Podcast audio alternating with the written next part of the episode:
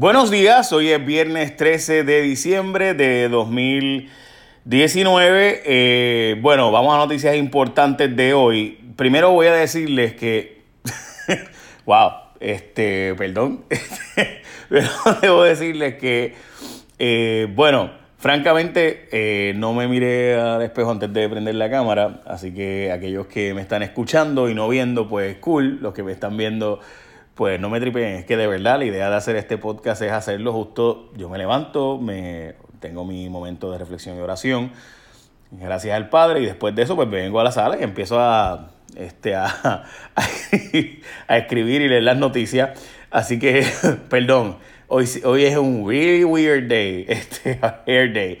Bueno, vamos a las noticias importantes de hoy, ahora sí vamos a un tema que es bien serio. En el año 99, Puerto Rico le dijo a las personas con discapacidad intelectual que iba a separarse un fondo para darle 20 millones anuales, ¿verdad?, a este grupo de personas que tienen discapacidad intelectual. Eh, ¿Qué pasa? Que en el año 99, y nos escribe Melissa Correa hoy en el vocero, una de esas historias que dan ganas de llorar, en serio, porque piensen en las consecuencias, no, no, piensen en una persona con discapacidad intelectual que pueda hacer eh, para mejorar sus circunstancias, ¿no? Eh, de vida y demás. Pues resulta ser que el gobierno, a través del Departamento de Salud, y no este gobierno, también el gobierno anterior, pero este gobierno lo continuó a pesar de que había una ley de moratoria y una ley de quiebra. Y esto es bien importante porque si bien no es justificable que lo hiciera el gobierno anterior, si algo es increíble es que este gobierno que tiene casi 13 billones de dólares de deuda que no ha pagado, no le haya dado los dineros a esta gente, o sea, a las personas que necesitan ese servicio. Pues el juez federal Gustavo Gelpi está diciendo que le va a multar con 20 millones de dólares al año eh, o multas como el caso Morales Feliciano para que se paguen estos fondos de personas con discapacidad intelectual. De nuevo, eh, estamos hablando de las personas más vulnerables, de las vulnerables, de las vulnerables de la sociedad. ¿Ok? Eh, así que nada, en fin, el esquema que se llevó bajo administraciones anteriores también, pues continuó bajo esta administración, donde le sacaban los fondos de estas personas y los usaban para otras cosas. Eh, así que así de, De, de fuerte, bueno, eh, le suben el sueldo a empleados de la UTIER, celadores se iban por montones de Puerto Rico y esto es una realidad. Cuando vino la gente de Estados Unidos a Puerto Rico a trabajar en esto del huracán María, empezaron a ver que muchos de los celadores de Puerto Rico son personas que sí hacen un trabajo súper riesgoso y que se atreven a hacer trabajos en zonas donde ellos mismos no se atreven en Estados Unidos y empezaron a llevarse gente de Puerto Rico para Estados Unidos a trabajar allá. Lo mismo pasó con policías y otros. Pues, ¿qué pasa?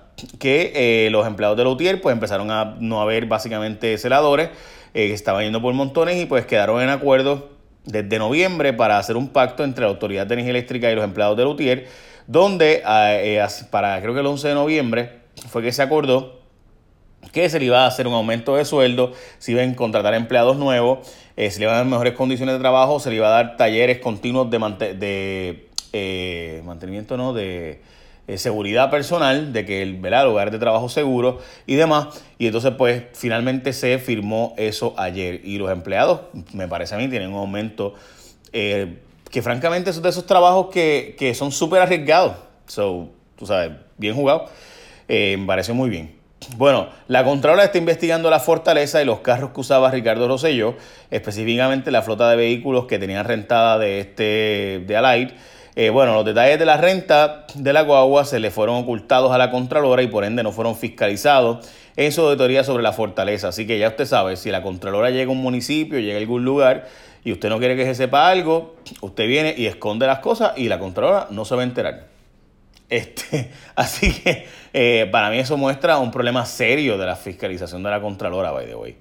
Eh, bueno, en cuanto al Departamento de Justicia, uno ha determinado si la agencia eh, va a investigar o no el asunto de que las guaguas de Ricardo Rosselló estuvieran contratadas para transportarlo sin contrato.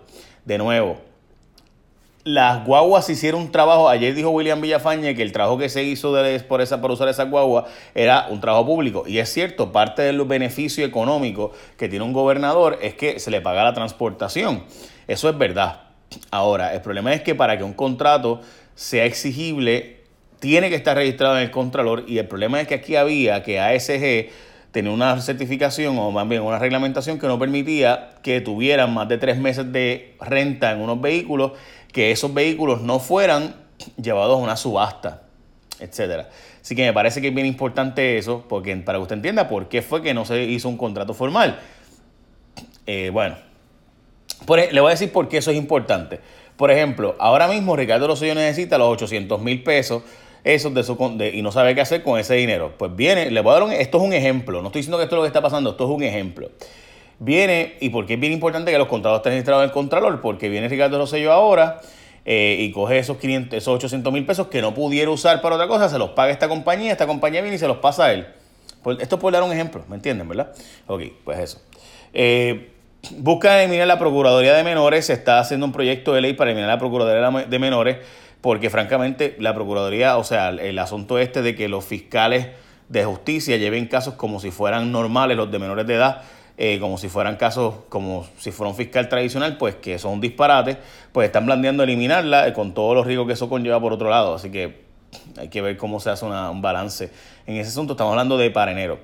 Eh, no había testigos contra Ricardo Gerandi y esa fue la razón principal por la que Ética Gubernamental dice que archivó el caso contra Ricardo Gerandi, quien como secretario de la Gobernación le pidió a los em, jefes de agencias, jefes de gobierno, que le pidieran donativos a los contratistas y a los empleados y que presionaran a los empleados y contratistas de las diferentes agencias para que se donara para la campaña de Ricardo Rosselló y de hecho consiguió 400 y pico mil pesos en donativos en ese momento más las misas sueltas que se habrán quedado en el camino. Así que ya ustedes saben que no, si no hay testigo, a pesar de que esté grabado, el secretario de la gobernación presionando a jefes de agencia para que, para que consigan chavos para la campaña, consiguiendo donativos de contratistas y consiguiendo donativos de empleados, no hay problema. Y que traiga Elías Sánchez y Elías Sánchez le diga, hey, hay que conseguir los chavos para Ricky, hay que conseguir los chavos para la campaña, pues no hay problema, está todo Gucci, aunque esté grabado. Así, así es Puerto Rico. Bueno, lo que sin duda usted tiene que aprovechar hoy es yendo para Calle, en la monumental venta de la montaña. Le voy a decir porque, mire, hay un montón de vehículos que se llaman ex rental, eh, ex vehículos de, que fueron de ejecutivos que le dan un mantenimiento brutal. Y esos vehículos, por ejemplo, los tienen ahora mismo allí y los, los están liquidando. Esos vehículos que fueron ex company cars, modelos de demostración, se les da mantenimiento, se tiene un registro, usted puede pedirlo y están en especial bien brutal. Así que tú puedes llamar al 301-0357. 301-0357, by the way, si compras un Honda Acura más de Volkswagen que están vendiendo allí, hay más de mil vehículos para escoger, puedes aprobarlo todo. Y sí, por si acaso, hay gente que va y prueba 10, 12, 13 carros distintos. Así que tú arranca para allá, para Calle. Están en la número uno de Calle ahora mismo, en la zona de Pérez Hermano. Y usted va allí y el 3010357, si llamas a ese número, 3010357, esto es un número exclusivo para nosotros aquí, te van a dar mil dólares en accesorios, ¿ok? Mil dólares en accesorios, o sea que puedes equipar el carro y ponerlo bien chulo. So, solo por hoy, se escucharon esto, hoy es el último día, by the way, 3010357, 3010357. Si tú quieres un vehículo, arranca para allá, by the way, te van a garantizar una mejor oferta. Si estás en otro dealer y ves que hay una oferta, llévala y te la van a mejorar. Eso me lo garantizaron a mí. 3010357 tienen bonos de hasta 7388, by the way. La Ridgeline la tienen en 3699 con aros, la tapa, la Ridgeline y la pickup de Honda, por si acaso. Los aros, la tapa, eh, los estribos y la cosa esa roof rack también. So, está brutal. Eh, los tienen pagos desde 199, interés de 1.49% APR en ciertos modelos y tienen 4 mil dólares garantizados en trading en tu vehículo. Así que arranca para allá y de nuevo puedes llamar al 301-0357, 301-0357 y te van a dar mil dólares para accesorios de la compra de tu vehículo. Está súper cool. Bueno, eh, aprueba nueva consulta de las elecciones para estadidad sí o no en el 2020. El PNP le dio el visto bueno a la resolución que busca que se celebre la nueva consulta de estatus para el día de las elecciones, estadidad sí o no, el hijo de alcalde Héctor O'Neill, por si acaso usted no es el hijo del caso de acoso sexual, eh, ni tampoco eh, eh, el otro, que era jefe de no me acuerdo qué agencia. Este es Edward O'Neill Rosa, que buscará retar a Ángel Pérez junto a otras dos personas más. By the way, hasta ahora hay cuatro candidatos contra, bueno, para la alcaldía de Guaynabo. Ángel Pérez es el alcalde, por si acaso, actual. No sé si la campaña de Edward O'Neill eh, será eh, No soy mi hermano o No soy mi papá. pero bueno, ciertamente le va bien difícil. Está complicada la cosa. Wanda Vázquez le hace fiesta a los alcaldes. Anoche fue el evento en el que fueron invitados todos los alcaldes a la fortaleza y no ha trascendido el costo ni otros detalles del evento. En el pasado, el exgobernador Ricardo Rosselló había hecho una fiesta similar, pero solo a los alcaldes del PNP. Revelan contenido del informe del FEI sobre el chat de WhatsApp. Eh, francamente, yo leí las dos notas eh, y aquí es obvio lo que habíamos dicho siempre, que el juez eh, Sánchez Framos Sáenz, perdón, en un lambón y estaba buscando, lambiendo ojo continuamente a la gente del partido para que lo nombraran un puesto de juez oficialmente, era juez municipal y de juez superior, lo cual ocurrió, y también que lo nombraran a la Comisión Estatal de Elecciones, lo cual también ocurrió.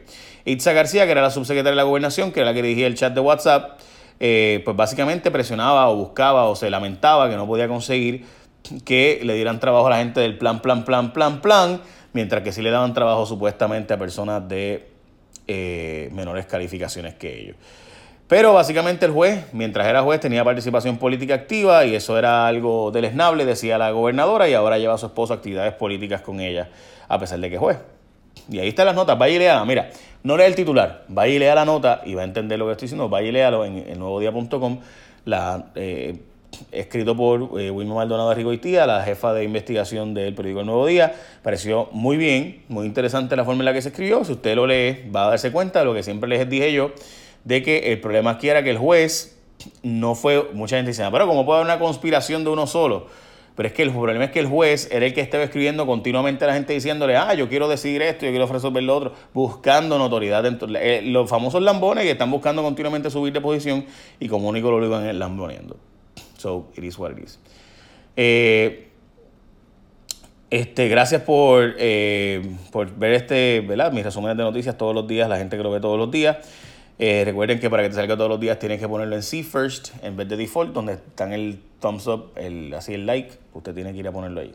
Si no, pues no le va a salir todos los días mi resumen. Bueno, echen la bendición. Disculpen el Bad Hair Day y de nuevo aprovechen porque tienen vehículos nuevos. Honda, Aguna, Mazda, Volkswagen, más de mil vehículos. Hay un montón de vehículos usados, te van a garantizar 40 mil 4 mil pesos, perdón, te van a garantizar 4 mil pesos en trading por tu vehículo. Y de nuevo, si llamas al 301-0357, 301-0357, te puedes llevar mil dólares en accesorios, pero solo si llamas ese número. Vaya, güey. 301-0357, allí en Calle. Bueno, échame la bendición. Buen día. Bye.